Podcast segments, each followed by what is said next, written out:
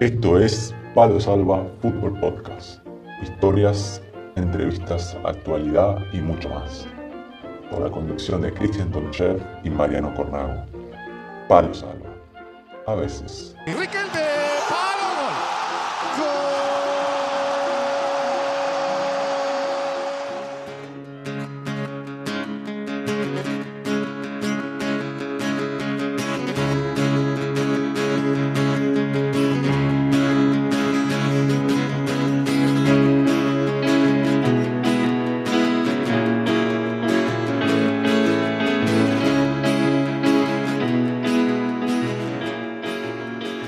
Martes otra vez y acá estamos con, junto a Cristian Tonchev en otro programa de Palo Salva, uno nuevo y hoy es un, programa especial. Son todos para nosotros un privilegio hablar con los invitados que tenemos, los futbolistas, eh, gente relacionada con el fútbol, pero hoy es un capítulo especial para nosotros porque vamos a hablar con alguien que, primero de todo, que tiene una sensibilidad muy especial, eh, siempre apoya los movimientos sociales, le da voz a la gente que más lo necesita, intenta que a través del fútbol y el deporte sea una herramienta para que, para que todos seamos mejor y que exista una sociedad mejor.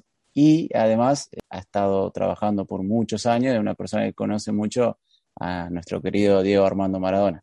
Sí, realmente coincido con lo que decía Mariano, como cada martes, buen día, buenas tardes, buenas noches, buenas madrugadas a todas las personas que, no, que nos escuchan, porque obviamente hay personas que hasta inclusive en el taxi de madrugada ponen el podcast y, nos escuchan, así que buenas para todo el mundo y como bien decía, eh, un programa un poco eh, especial, tiene un valor agregado por lo que decías antes, es una persona obviamente que, que, ha tocado la elite, pero que sigue conservando a día de hoy esos valores del fútbol modesto en el cual eh, es de gran, de gran ayuda para nosotros y, nada, de compartir muchas, muchas anécdotas y, y, nada, será bien recibido. Y bueno, esta persona ahora que es Fernando Signorini, que fue preparador físico por muchos años personal de Maradona, también trabajó con Menotti, con Ángel Capa, fue entrenador personal también de Juan Román Riquelme en su primer etapa en Barcelona. Ahora se encuentra en las Chivas de Guadalajara, en México, y hacia ahí nos vamos a ir para, para charlar con él. Dale, Mariano. Bien, vamos a recordarle también a todos los oyentes de que al final del programa, luego de la entrevista, eh, daremos eh, las bases del concurso para el sorteo de la camiseta que bien habíamos prometido hace tiempo. Es verdad, habíamos prometido el, el, programa pasado que este ya íbamos a lanzar el sorteo, así que estén atentos que al final vamos a dar las bases y cómo pueden hacer para participar, para quedarse con tal vez una de las últimas camisetas de Cristian el artillero Tonchev. Así que aguantan ahí, escuchen la entrevista con Fernando y después vamos con, las bases del sorteo. Vamos Mariano para México. Ándale, ándale, ándale. Estás escuchando, escuchando a lo salva, a lo salva. más importante y esto lo vamos a defender a muerte porque hasta, hasta el día de hoy eh, Blatter que, que es, un, tipo a sueldo y Avalanche que juega al waterpolo deciden lo que yo tengo que hacer en un campo de juego. Esta es la entrevista de la semana en Palo Salva. Y bueno, estamos de vuelta una semana más en Palo Salva y hoy, Cristian, tenemos un invitado de lujo y es un placer, así que presenta al invitado nomás. Bien, Mariano, le vamos a dar la, bienvenida al podcast del fútbol modesto a una persona que sin lugar a dudas ha tocado la lead, tocó la lead durante toda su vida, pero sin, sin lugar a dudas sigue guardando el espíritu amateur, sigue guardando esos valores en el cual es un lujo presentar a un invitado de honor. Bienvenido Fernando Signorini a Palo Salva. Buenas noches aquí desde España. Buenas tardes allí de México. ¿Qué tal? ¿Cómo estás? Un placer saludarte. Hola, ¿cómo están? Muy bien, muy bien en Guadalajara. Eh, hace aproximadamente 15 días que llegué a una ciudad que ya conozco, pero que se ha transformado con los años en una urbe impresionante, ya es la segunda ciudad de México, ¿no? ¿Y ahora qué, estás, estás en el Chiva, Fernando, ahora, verdad? Sí, en realidad vine invitado por el técnico que se hizo cargo de un interinato que teóricamente tiene que llegar a fin de campeonato, pero en el fútbol nunca se sabe porque lo que manda son los resultados.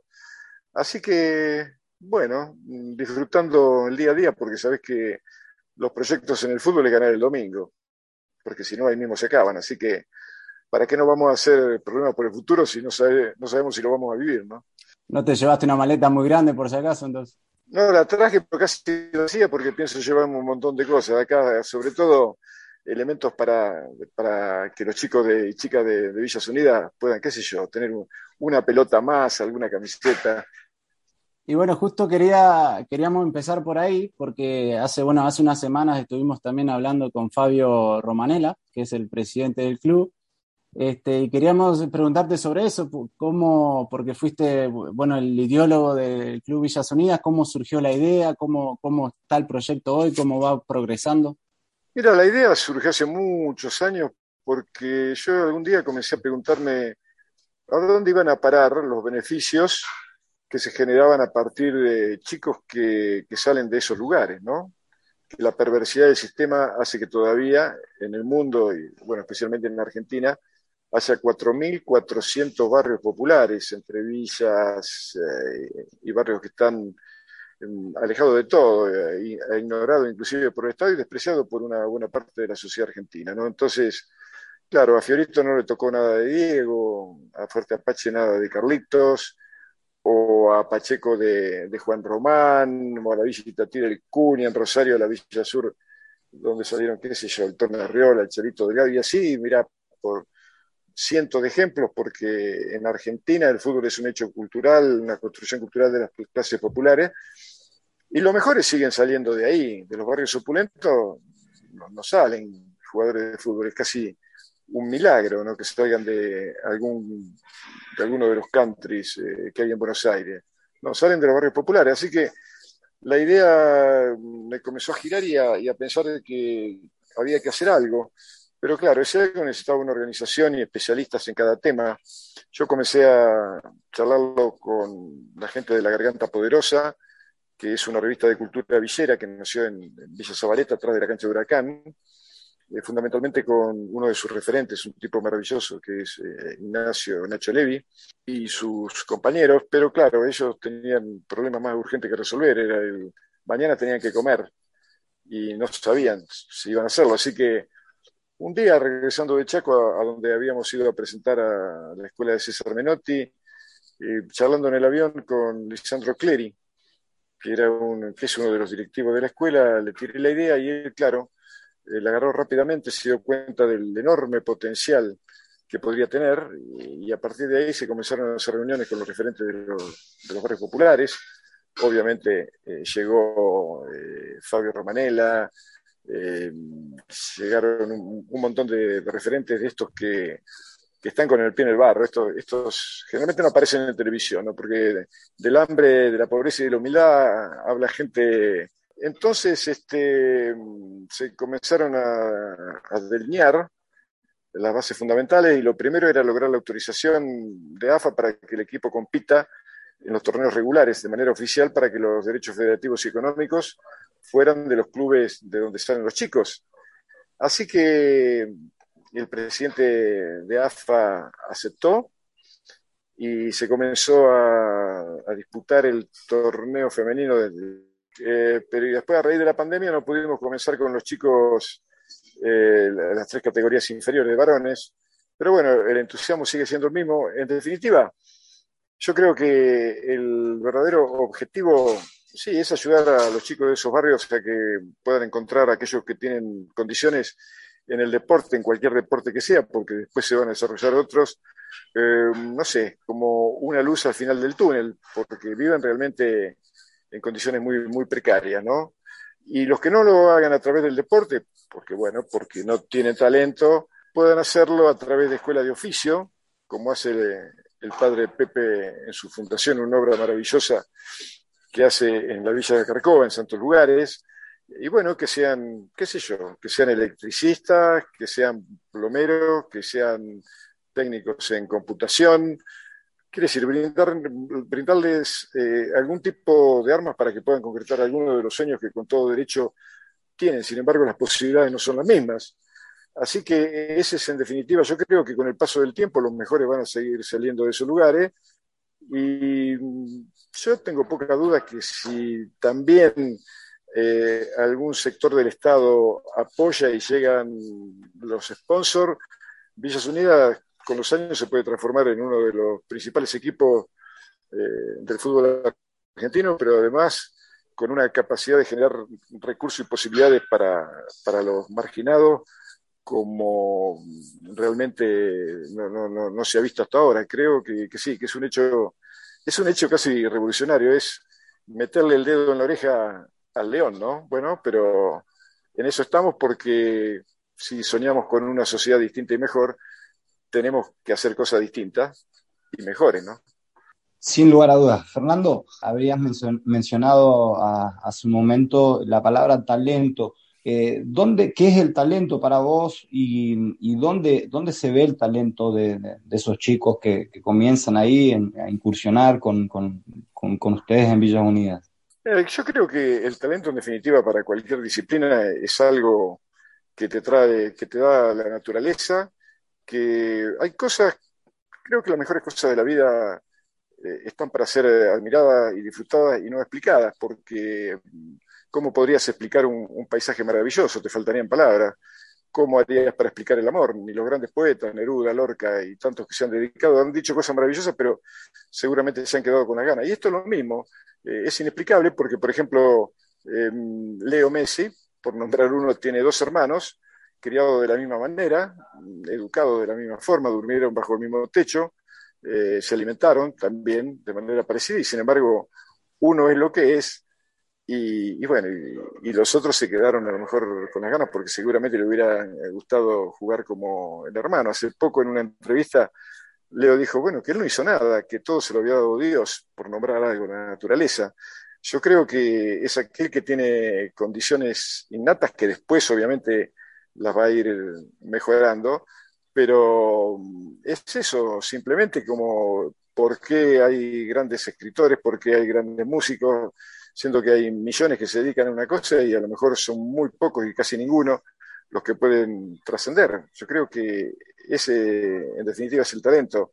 Eh, la capacidad que tiene uno para hacer algo de la mejor de las maneras. ¿no? Todo, todo ese, esa sensibilidad que tenés, Fernando, involucrarte en, ese en proyecto como Villas, ¿siempre la tuviste o hubo un hecho o, algo, que una experiencia que tuviste que te hizo involucrarte eh, más?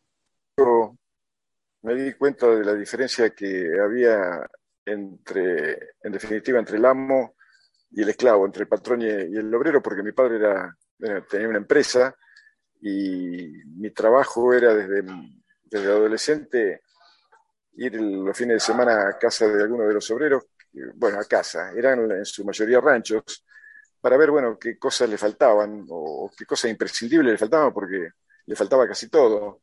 Y después le pasaba el informe a mi padre, ¿no?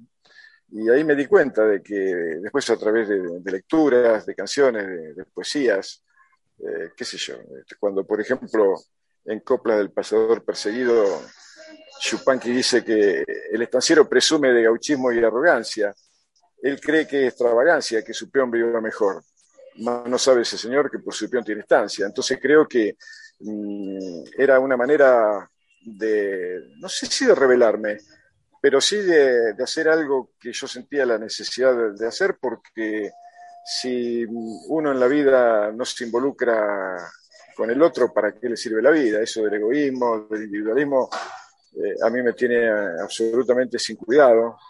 Yo creo que estoy en la vereda de enfrente de todo eso. Así que después viendo la explotación que se hacía una vez que ya tuve la posibilidad o el privilegio de estar junto a Diego, de la explotación que se hacía, de la instrumentalización que se hacía de los jugadores de fútbol, salido de, lugares tan, humildes, tan marginados y marginales, mm, bueno, eso me, decidió a que había que hacer algo para por lo menos cambiar el statu quo de, las cosas, ¿no? Y hacer exactamente lo contrario de, lo, que quiere el sistema. Fernando, el, mundo del fútbol obviamente has estado muchos años ahí, seguís eh, en eso. Eh, ¿Crees que el entorno del fútbol, en el cual de, este hermoso deporte, al fin y al cabo, eh, termina engordando el egoísmo de cada ser humano? Sí, bueno, pero en realidad ese es la sociedad, ¿no? O mejor, el tipo de sociedad que a través de, acá habría que incursionar en, ideología, en sistema de gobierno. Yo creo que si algo tiene de perverso el capitalismo en su fase neoliberal y en la sociedad de consumo es que tiende a privilegiar a, unos pocos, sabes que el 1% de la población mundial detenta casi el 85% de la riqueza, pero además eh, tiende a, domesticar al rebaño, a estupidizarlo, eh, bueno, para que entonces ellos puedan eh, puedan hacer uso de sus privilegios sin que nadie se enoje. De a poquito es como, como la fábula de la ranita, ¿no? Esa ranita que está en el fondo de una olla de agua y comienza a calentarse el fuego y la ranita está cómoda porque está tibia y se siente bárbara, pero por ahí el agua se empieza a calentar, a calentar, a calentar y, ya cuando quiere saltar, no, ya, ya está hervida y creo que nosotros tenemos que que pegar el salto desde el primer momento porque cada vez hay más gente que está haciendo como el sistema quiere y no como cada uno debería hacer. Hay una frase en ese sentido de Jean-Paul Sartre que es muy esclarecedora cuando dice que el hombre es lo que hace con lo que hicieron de él. Bueno, entonces nos hicieron o nos quieren hacer eh, esclavos o ovejas de un rebaño que el poder maneja a su antojo y conveniencia. Y yo creo como, como el Papa, ¿no?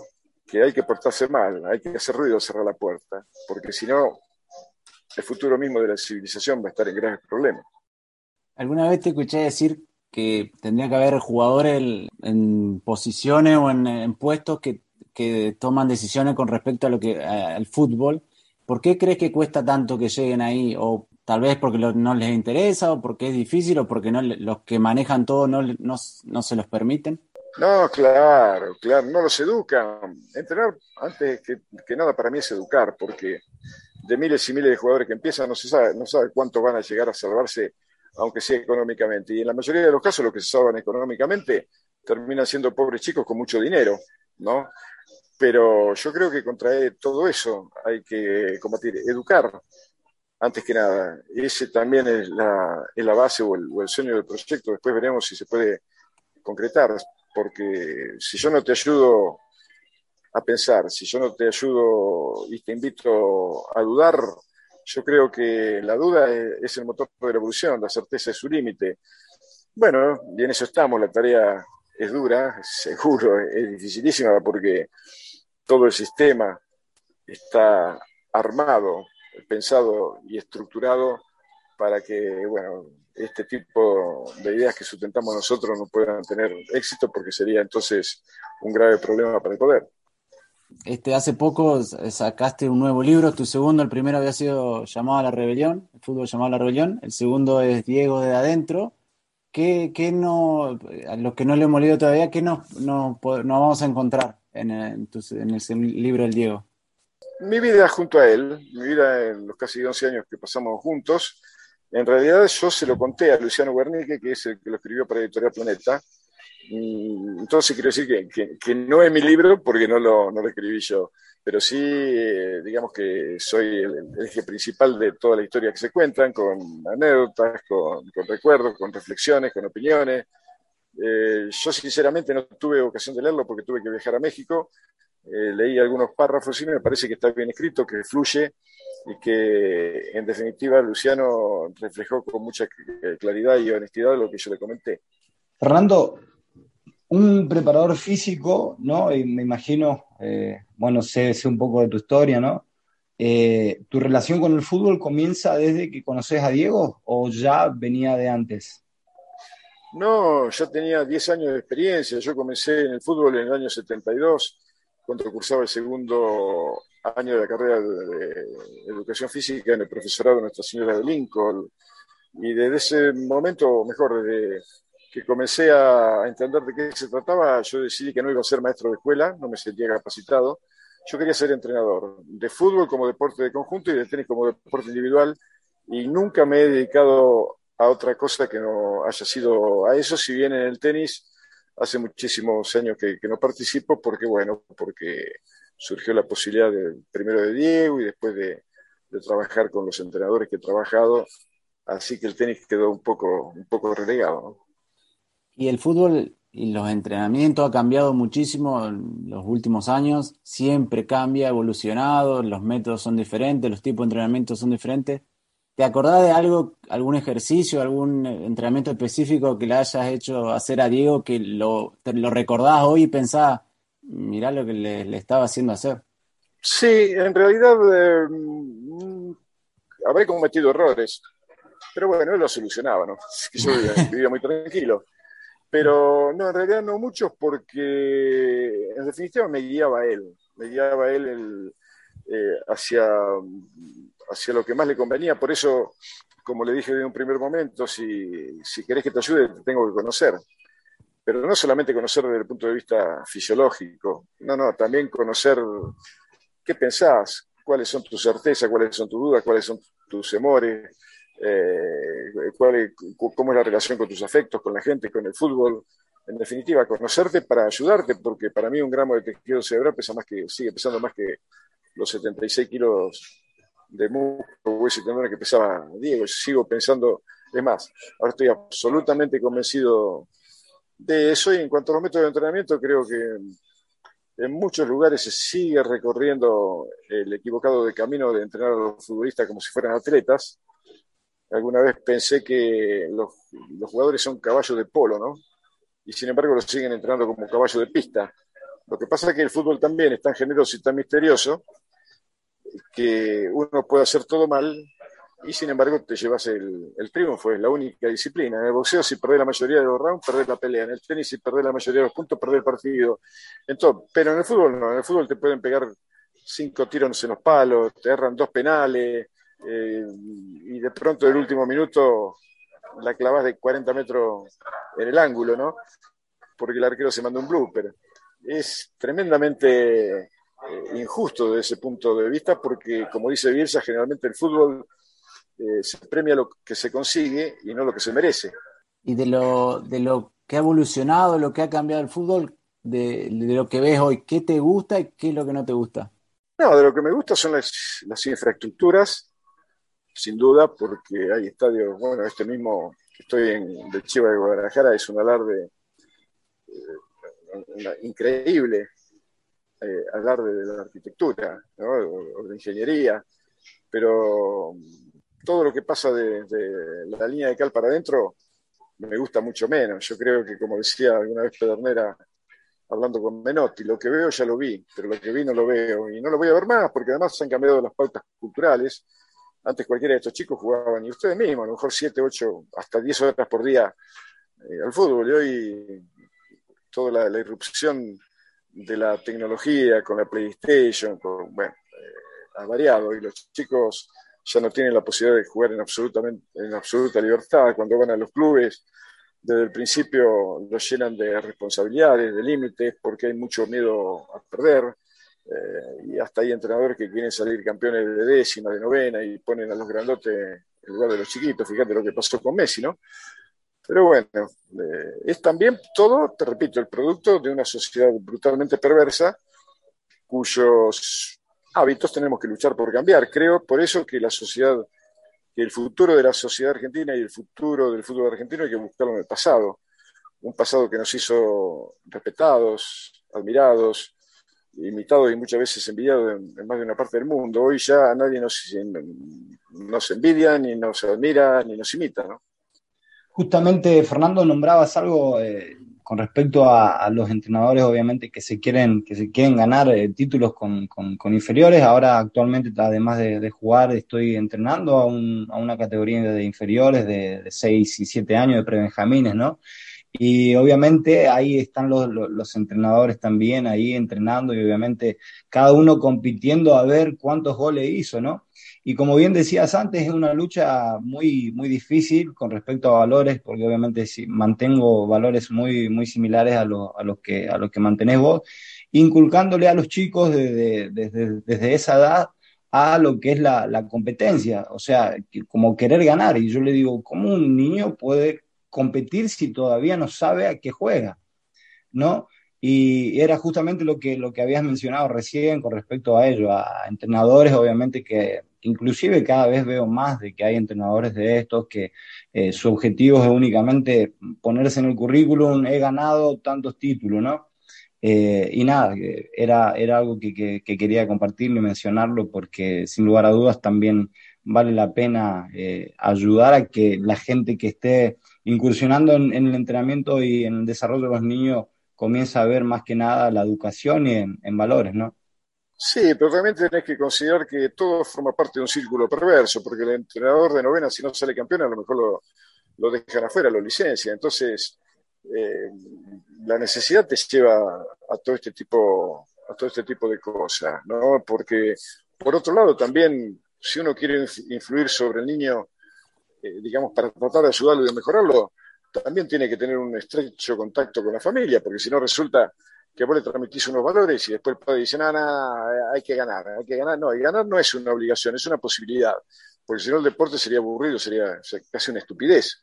En el misterio del resultado, está también uno de los, de, los elementos que más nos aproximan eh, a él. Yo creo que, en, definitiva, hay que inculcarle a los chicos que el éxito es dar absolutamente todo para ser la mejor versión de, uno mismo. Si yo doy todo, pero pierdo, bueno, a mí qué me importa, yo doy todo, el otro fue mejor, tuvo más suerte. Y esto no solamente en el fútbol, hay que tratar de que ese chico sea mañana el mejor ciudadano posible para una sociedad que los necesita que los espera y que los reclama. Y tiene que ser, tratar de ser el mejor hijo, mañana el mejor padre, el mejor amigo, el, mejor profesional, porque si no, después todos se quejan de que un mundo así es invivible. Bueno, eh, pero ¿y qué hacemos? Porque más que palabras hay que demostrarlo con hechos.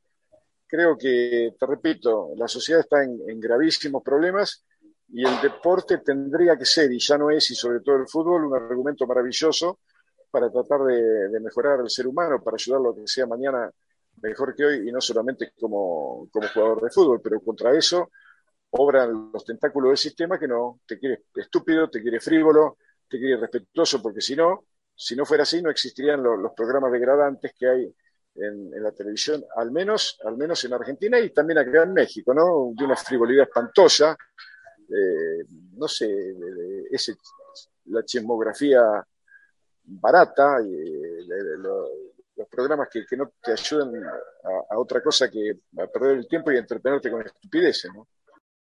¿Por qué crees que eso pasa? Porque muchas veces lo que voy a decir en esos programas se mezclan periodistas que realmente son respetuosos, realizan crítica al juego, no, no se preocupan si el jugador o el deportista se vistió de una forma o si tiene gana 10 eh, pesos o 11. ¿Por qué te pensás que se permite eso o se mezclan periodistas que vale la pena escuchar y, ver lo que opinan con otros que lo único que le interesa es si hacen dos o tres puntos más de, rating? Bueno, porque precisamente es lo que el sistema quiere. Porque los directivos, eh, hay, toda una ingeniería a nivel mundial para adormecer eh, a, la, a la masa ¿no? Eh, está, por ejemplo, hay que leer los 10 principios de la manipulación de Noam Chomsky y ahí te lo dice perfectamente. Está todo, todo pensado. Vos sabés lo que sería un pueblo, una nación o un mundo con gente que piense, con gente que se revele contra el poder, entonces cambiaría absolutamente todo, ¿no? Bueno, por eso la persecución al que piensa distinto, por eso el pensamiento eh, único, por eso la frivolidad, por eso, por eso la estupidez. Eh, la gente en la mayoría de los países, sobre todo en estos latinoamericanos, cuando va a votar, eh, no tienen ni idea de quiénes van a ser, votan por un partido, quiere decir, votan por la tribu, eh, en vez de votar, pero bueno, nadie los educa, y todos se creen en Argentina, sobre todo, se habla de política como en, ningún lugar en el, mundo, cada mesa de café parece un, banco o una mesa del Senado, todo el mundo sabe todo, todo el mundo tiene soluciones para los problemas de los demás, pero los tiene vacía para las propias. Yo creo que hay una desintegración de la sociedad eh, argentina en cuanto, en cuanto a valores que es realmente preocupante y yo casi que creo que por ahora es inmodificable, ¿no? No sé si viste, un documental en Netflix de un tenista estadounidense que se llama Marty Fish, que él hablaba de las presiones, de la depresión que él, que él tuvo por, él era uno, se convirtió en un momento en el tenista número uno de, Estados Unidos Y hoy en día han salido varios deportistas eh, de élite a hablar de las presiones y de, la depresión. Y vos que estuviste al lado de Diego, que seguramente ha sentido la presión como nadie, ¿qué, crees que le pasa al futbolista? Porque no se habla tanto, ahora un poquito más que empiezan a salir algunos deportistas a hablar del tema.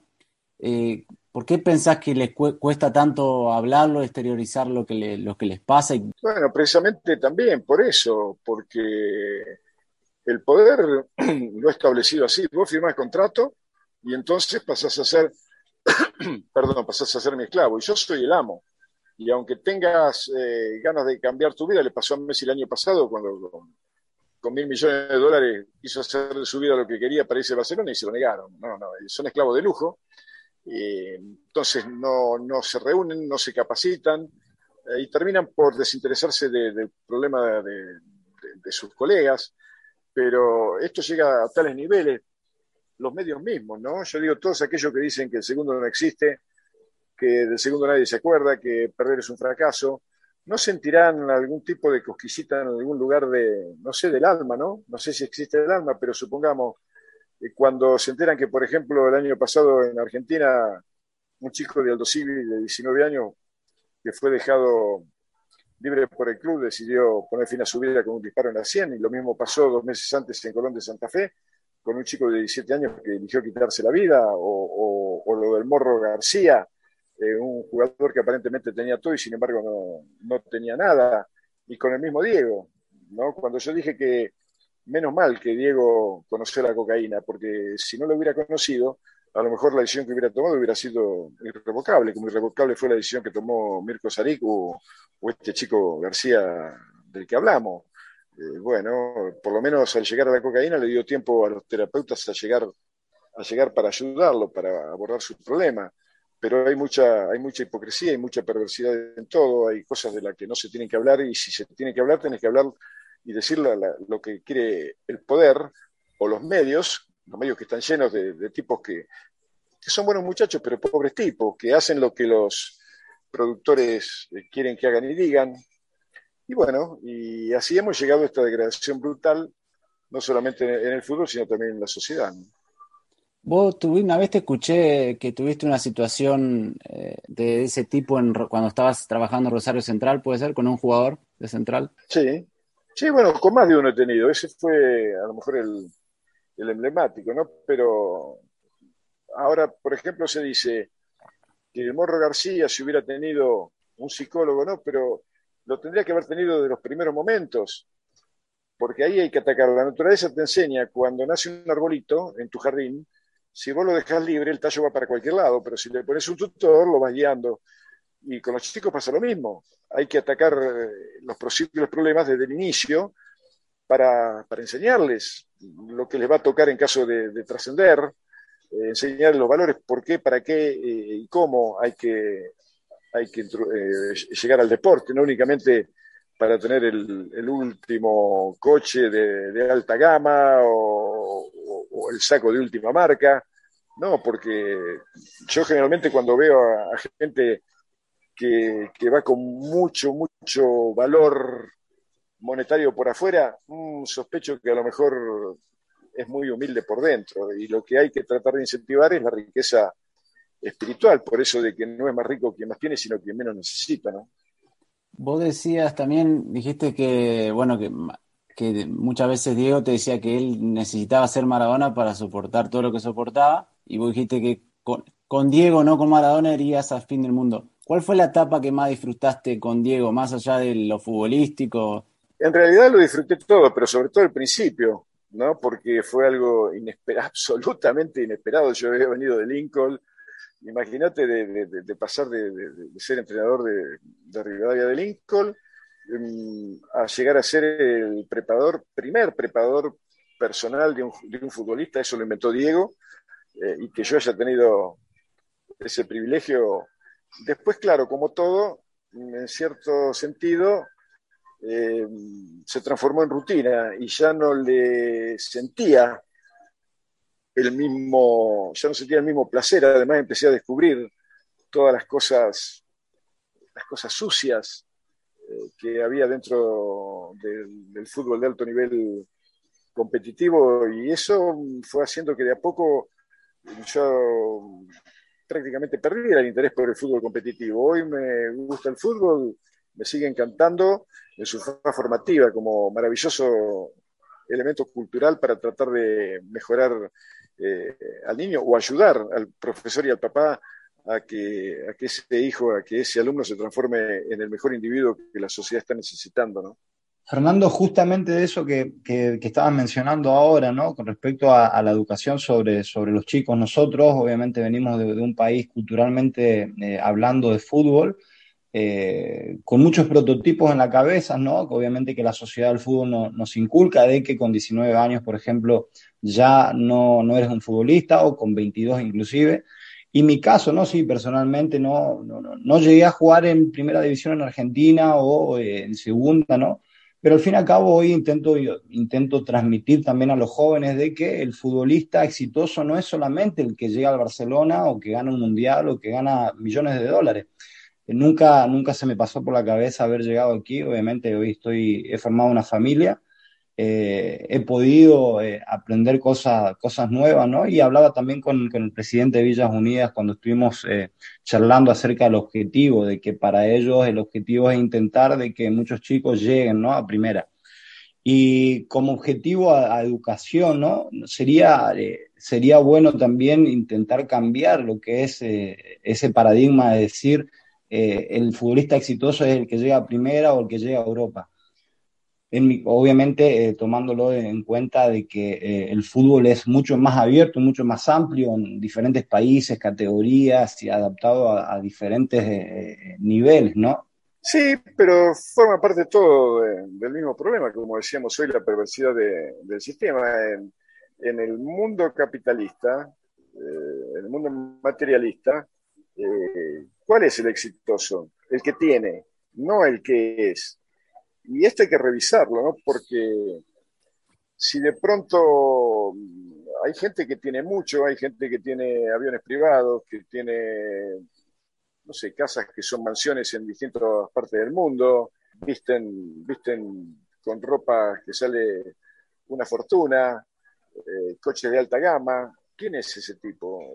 Es un fabricante de armas o un narco, porque hay pocos ¿no? que de manera honesta pueden hacer tan, eh, un capital eh, tan, tan alto y de manera tan rápida. Eh, entonces, ¿eso, ¿eso es el éxito? ¿Tener de esa manera? No, yo creo que antes que nada el éxito es tener la dignidad y, defenderla como un valor que es inapreciable, que no tiene precio, pero que hoy está degradado por, por aquellos que degradan. Por eso es que creo que hay que volver, hay que, hay que volver a, en todo caso, a Kant, a las teorías deontológicas, ¿no? Eh, y dejar un poco de lado, qué sé yo, todo lo otro que tiene que ver con el, eh, otra teoría filosófica que es el consecuencialismo ético, ¿no? En el que lo más importante es la cantidad de, de, felicidad que las cosas producen en, en el ser humano. Y, y eso es peligroso, ¿no? Porque por ejemplo, en Argentina pasaba, si vos ponías en un gimnasio que tuviera dos puertas y que diera dos salones, y en uno lo ponías a don Osvaldo Bayer hablando sobre valores y sobre la historia de la Patagonia trágica, y en el otro a Tinelli con las chicas en tanga, y había 200 personas, los 200 se metían en un lado. Entonces, a eso había que premiarlo porque era el que mayor feliz. Pero ¿qué tipo de felicidad? Yo creo que la felicidad mm, es un bien que, en todo caso, hay que alimentar y nutrir de otra manera, con cosas que tienen que ver con, el arte, con la, con la sensibilidad, eh, y no simplemente con, el tener. Eso me parece que es una brutal perversidad, pero es en todo caso el principal valor que por un lado genera y por otro lado postula este tipo de sistema. Bueno, ya para ir terminando, Fernando, así no te robamos más tiempo, te quería preguntar, eh, vos hablaste de que en el momento cuando Diego falleció, que no lo, no lo lloraste porque preferías recordarle, recordarlo bien y no darle el gusto a la muerte. Ahora que ha pasado ya casi un año, ¿cómo lo, lo recordás? Cuando, qué, qué, qué recuerdos te vienen cuando pensás en, en Diego?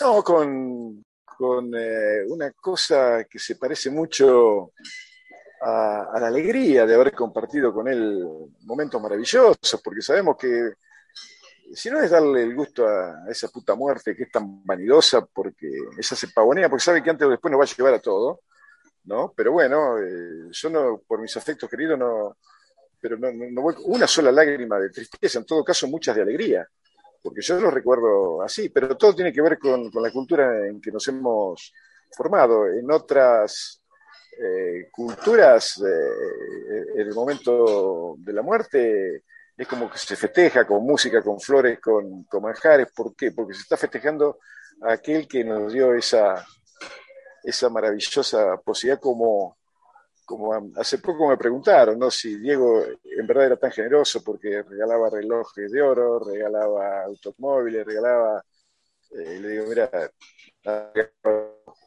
mucho más valioso que eso. Me valió, me regaló una vida maravillosa, porque si no la vida hubiera sido aburrida, anodina, casi insignificante. Mirá, mirá si me regaló. Entonces, ¿cómo lo voy a recordar? De ninguna manera lo voy a recordar con tristeza. Y bueno, la última, Fernando, que te hago, estuviste también entrenando personalmente a Riquelme, te pregunto este cholero porque soy un fanático de Román.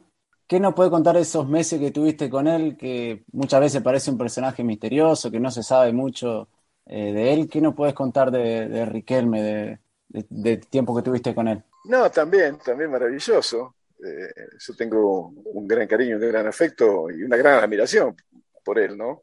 Eh, pero creo que también es un chico que decidió no ir más allá de donde él quería, porque si lo hubiera hecho, hubiera sido todavía como Diego, ¿no? Diego también ahorró camino. Creo que Leo no. Leo es como que está. También el sistema lo ha metido en eso de, batir todos los récords, como si eso tuviera algún valor, ¿no? Eh, pero nosotros dos no. Nosotros le dieron al fútbol lo que, lo que ellos querían. Y a mí me parece que si no la pasas bien, eso nos sirve para poco y nada, ¿no? Bueno, Fernando, te queremos agradecer muchísimo por tu tiempo, por darnos el espacio. Este, Sabemos que siempre no tenés problema de hablar con, especialmente con nosotros, que no somos ni, un gran medio ni un programa muy famoso, así que realmente apreciamos muchísimo que nos hayas dado tu tiempo. Te agradecemos de corazón acá de Palo Salva. Bueno, también alguna vez los principales periodistas del mundo empezaron siendo siendo desconocidos y siendo nadie. Y sin embargo, no, yo estoy siempre muy a gusto con gente de fútbol y sobre todo con gente que respeta al fútbol como, como, lo que para mí sigue siendo una maravillosa excusa para ser feliz, como dijo Menotti, ¿no?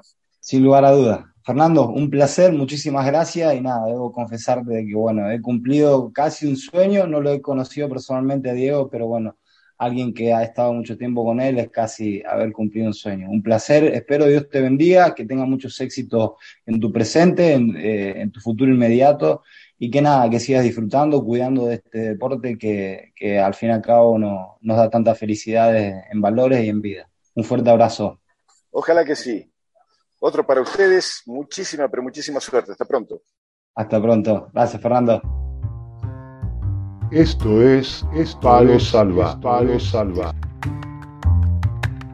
Y bueno, ahí pasaba el profe Fernando Signorini, eh, hablando un poco de todo, de su visión sobre el fútbol actual, el del pasado, cómo ve la sociedad, cómo cree que, que, lo que se necesita para mejorar y cómo desde el deporte desde el fútbol eh, se podría intentar que, que al menos eh, esto vaya mejor. Así que un placer, un placer hablar con Fernando y todas las cosas que nos contó. Ha sido realmente un placer, eh, obviamente admirable por, por su parte también el hecho de, de, todo lo que ha recogido durante su, su vida, su carrera, conocimientos, experiencias y, poner, y ponerlo a la labor, sí, en, a la labor de, de, la sociedad del fútbol, así que realmente muy, muy, muy, muy, eh, muy bueno la, la, entrevista y obviamente, como bien se lo comunicaba o se lo expresaba él, eh, he cumplido casi, casi un sueño, sí, no, no tuve la posibilidad de de conocerlo personalmente a, Diego Armando, solamente lo tuve muy de cerca en, el año 2018 cuando yo estaba en Asia, no tuve la posibilidad de acercarme por la, por la multitud de personas, no pudimos eh, encontrarnos, pero sí lo estuve cerca cuando fue con, la, con los Legend, eh, Legend FIFA a Bahrein, eh, y nada, pero bueno, tuvimos la, la, posibilidad de conocer una persona que estuvo muy de cerca con él, así que realizado por mi parte. ¿Te le acercaste un poquito al Diego o intentaste y dijiste, nada, ya está? Eh, muchísima gente. Ese día él fue con Ronaldinho, fue en 2018 a, a Bahrein, y justamente estaba entrenando ahí en, Emiratos Árabes y bueno, eh, los Legend FIFA hacen recorridos por todas partes del mundo y recuerdo que aquella vez, bueno, era una, era una cita ahí en, un shopping muy importante de Bahrein y claro, la multitud era tremenda. Justamente fui con un compañero que estaba de seguridad y de la policía íbamos a intentar acercarnos para, para charlar un poco, obviamente, o bien en el hotel donde se estaba hospedando, pero no pudo concretarse por, por, estas situaciones que, que, bueno, que no se da. Eh, pero nada, lo, lo, tuve de cerca ahí nada. Hicimos el intento al menos. Pudiste comprobar, como explicaba Fernando, lo que es ser Maradona, lo que genera y imagínate si uno se tal vez se agobia por, en un minuto estando ahí, imagínate ser Maradona las 24 horas del día, debe ser. Es realmente eh, estar en los zapatos de una persona así, de haber salido donde salió, obviamente con sus, eh, con sus ausencias emocionales o, sentimentales y, mucho, que, mucho de lo que el fútbol le dio, ¿no? Es realmente muy complejo estar en sus zapatillas, en, sus botines, en su, en su lugar, porque irse a cualquier rincón del mundo y, nada, es como si fuese de que, de que lo conocen de toda la vida y es muy, muy complicado. Y obviamente ahí, en eso, como bien decía, en esos momentos uno se da cuenta realmente de lo que, de lo que era para, para, para el planeta, para el planeta fútbol, para, para todos los que, los, los que, los que aman este deporte y los que no también.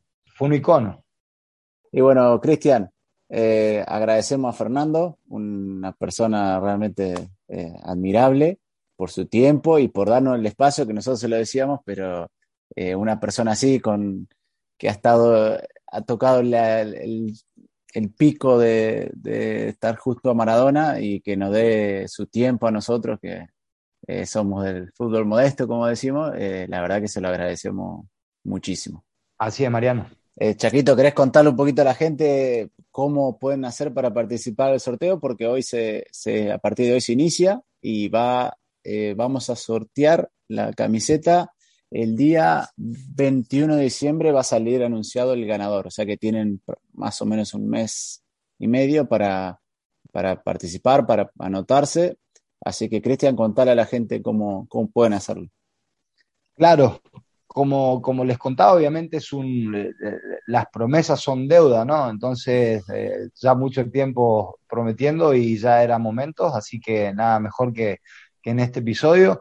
Así que vamos a, vamos a contarles, ¿sí? Animate a, intentar conseguir esa camiseta. Obviamente, mi deseo es intentar dar una a cada uno de todas esas personas que siempre estuvieron ahí detrás o que he cruzado en la vida eh, pero no, no, no, no tengo esa posibilidad, pero bueno, eh, intentamos de que al menos una eh, llegue a uno de tantos que siempre mostraron el afecto durante toda mi vida, ¿no?